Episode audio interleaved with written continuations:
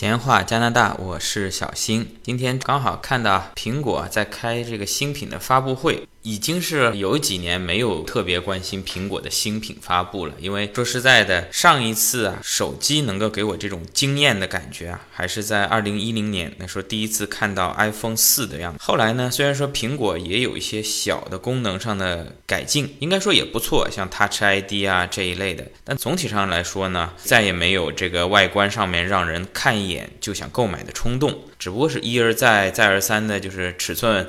改长改大，特别是去年这个 iPhone 七六到六 S 没有改外形也就算了，六 S 到七啊还是几乎一模一样的这个外观，实在是让人很失望。但是今年呢是 iPhone 十周年，一开始呢就传说苹果会有一些大的改动，但是今天一开始看这个视频啊，还是挺失望的啊。介绍的 iPhone 八，我一看什么鬼啊？这 iPhone 七跟 iPhone 六 S 还是有一点点变化，这 iPhone 八跟 iPhone 七是一模一样，就准备关电脑了，一边做别的事情，一边开着这个音频听着，然后又转过去一看，哎，突然出来一个 iPhone 十，iPhone 九哪去了？就没了。今年十周年，而且没有用阿拉伯数字，用了一个罗。马数字命名，罗马数字的 X 就是十啊，这边直接 iPhone X 也是 iPhone 十，果然一亮相让人非常的惊艳。整个正面呢就全是屏幕，除了有两个摄像头、一个听筒以外，整个正面的手机被屏幕所覆盖。俗一点，先给大家介绍最终价格啊，在美国啊，它的售价是从。九百九十九美元起，iPhone 八呢？我相信没有人会去买，跟 iPhone 七长得一模一样。六百九十九元，我估计啊，因为你在美国不光是九九九美元，还要加上消费税，各州不同啊。加拿大，你让我帮你买，在魁北克这边百分之十五的消费税。那么如果第一批中国没有首发的话，相信这个机器炒到国内的话，肯定要两万以上了。当然，这是第一批，第一个月，后面就逐渐逐渐恢复到官网价格。我猜测国行官方八千左右吧。那么这次呢，苹果是第一次没有去人家外面借大礼堂，自己在自家的主场开了这个发布会，好像是叫。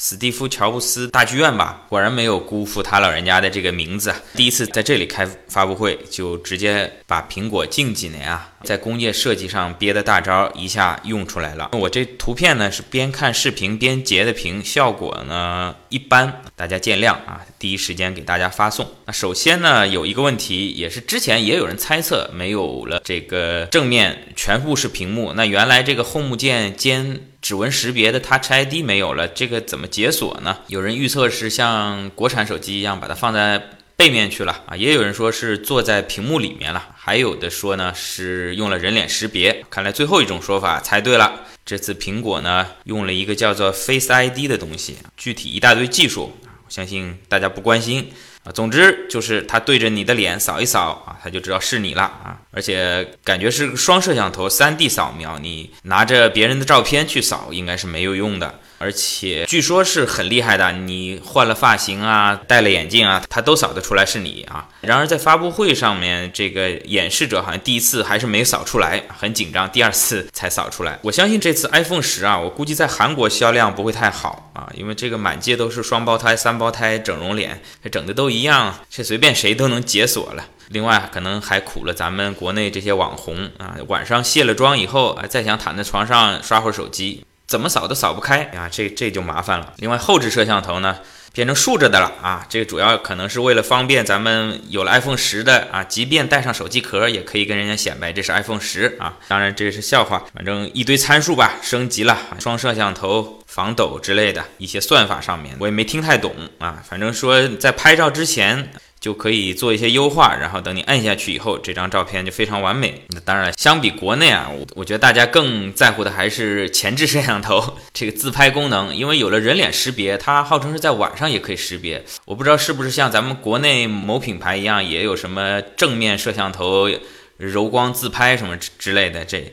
这一类的啊，另外还有一些什么什么 AR 实景技术啊，这些我相信国内的千元机装个 App 也都能实现的。我觉得这个在发布会上展示都是在浪费时间。还有呢，看之前的，无论是人脸识别还是拍摄照片啊，苹果用的一些展示呢，都是在游泳池边、在冲浪、在海边。从侧面其实也是在为它这个防水功能做铺垫啊。这次果然是增加了防水功能，同时呢，咱们配合这个新的啊一千两百万像素双摄像头，呃，相信咱们这个喜欢在水下偷拍的这些基友啊，应该是更得心应手了。然后呢？